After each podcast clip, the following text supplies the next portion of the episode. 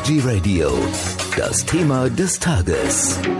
Das Tagesthema heute hier bei uns auf Veggie Radio. Es geht um ein neues Buch von Dr. Michael Nehls. Die Alzheimer-Lüge heißt es. Alzheimer ist kein Schicksal.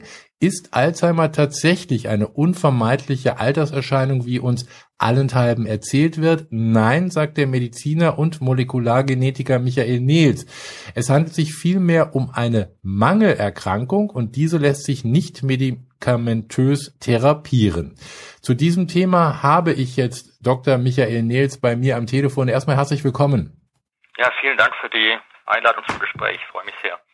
Herr Dr. Nils, das, was ich da jetzt gerade gesagt habe, das bedeutet ja, dass es die Alzheimer-Erkenntnisse, die Forschung ja revolutionieren müsste. Ist das so?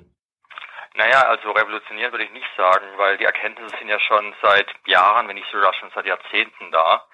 Das heißt, was revolutioniert werden müsste, wäre eigentlich nicht die Forschung, denn die hat die Erkenntnis ja schon, sondern was revolutioniert werden müsste, wäre die Art und Weise, wie wir diese Erkenntnisse, die schon da sind, nutzen. Also das bedeutet, das, was Sie jetzt hier nochmal aufgeschrieben haben in diesem aktuellen Buch, das ist eigentlich schon länger bekannt.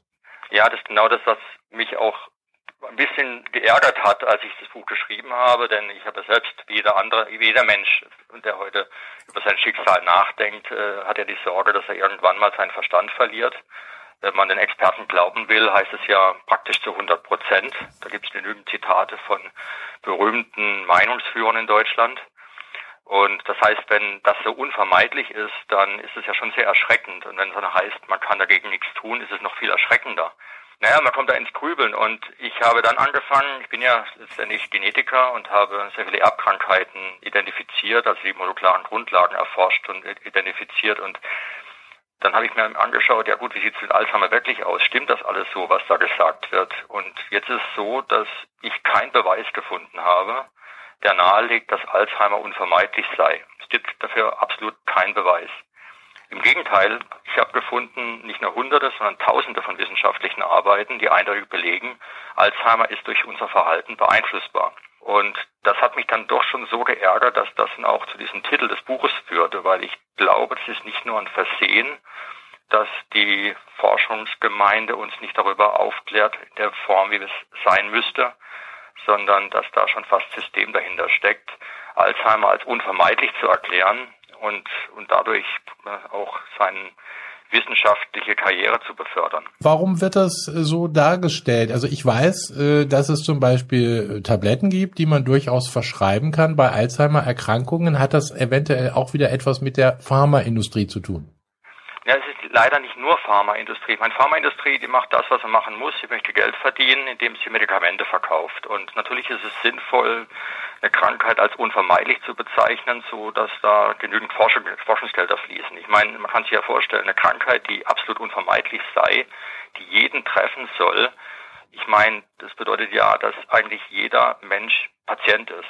Und wenn man davon ausgeht, dass die Pharmaindustrie sagt, die Krankheit beginnt ja schon Jahrzehnte, bevor die ersten Symptome sichtbar sind. Das heißt ja, dass eigentlich jeder heute schon Medikamente schlucken müsste, wenn es welche gäbe, die das, die die Krankheit verhindern.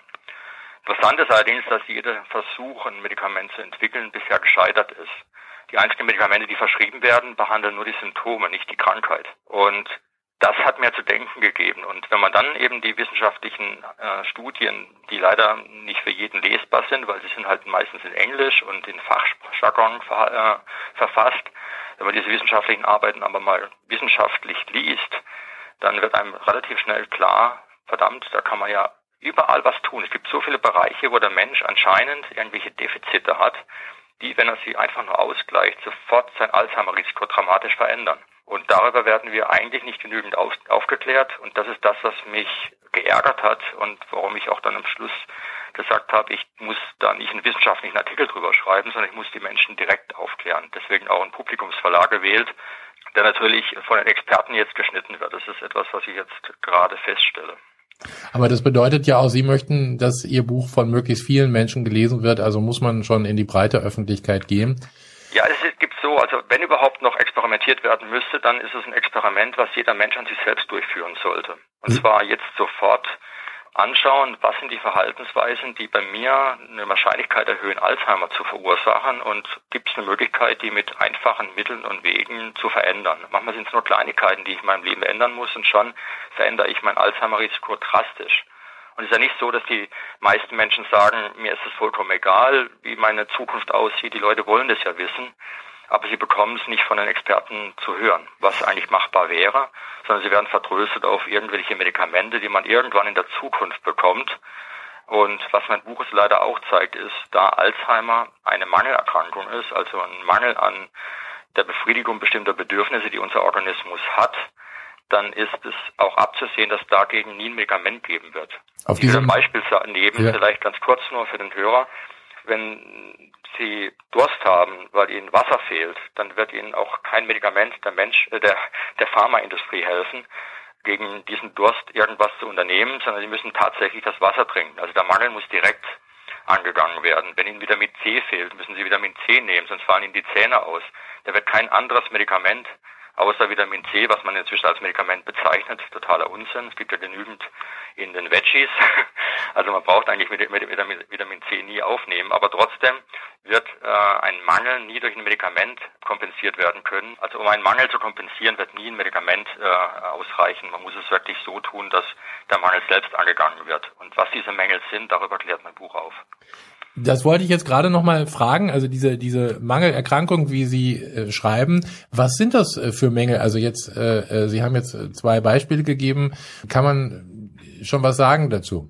Ja, also es ist mit Sicherheit kein Durst. Also das Beispiel war jetzt nur ein ganz illustratives, um zu zeigen, dass man eben gegen Wassermangel kein Medikament entwickeln kann. Aber es gibt eben Bereiche, wo der Mensch außer Durst und Hunger auch noch andere Bereiche, wo der Mensch Bedürfnisse hat, diese Bedürfnisse sind vielleicht nicht so akut. Ne? An Wassermangel stirbt man nach wenigen Tagen. Äh, an Hunger kann man nach einigen Wochen sterben. Also fasten kann man ganz schön lange, aber irgendwann ist auch das zu viel. Das sind ganz essentielle Bedürfnisse. Wir müssen trinken, wir müssen essen. Was sich in der Zwischenzeit auch durchsetzt, wir müssen schlafen. Früher war ja, also in der, unserer Kultur ist ja Schlafen irgendetwas, was uns davon abhält zu arbeiten.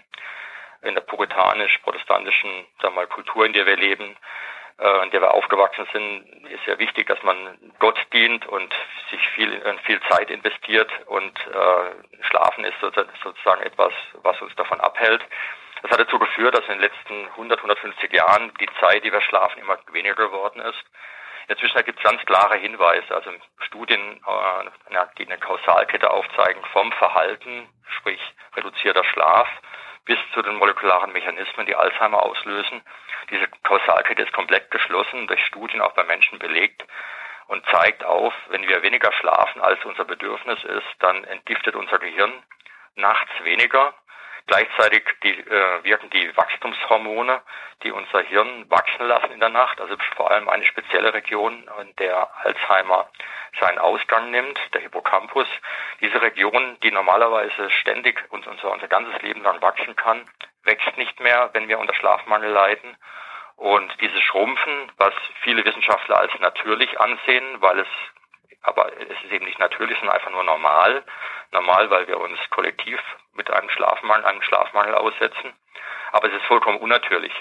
Und wenn wir zum Beispiel diesen Schlafmangel reduzieren, indem wir einfach akzeptieren, dass unser Körper genauso wie Essen und Trinken eben auch genügend Schlaf braucht, dann geben wir unserem Gehirn die Möglichkeit zu regenerieren nachts, zu wachsen und damit reduzieren wir das Alzheimer-Risiko dramatisch. Herr Dr. Nils, also das Beste im Falle Alzheimer ist dann auch Vorbeugen. Ja, sag mal so, was sich aus meinen Analysen klar ergibt, ist, Vorbeugen ist die einzige Möglichkeit, die wir haben.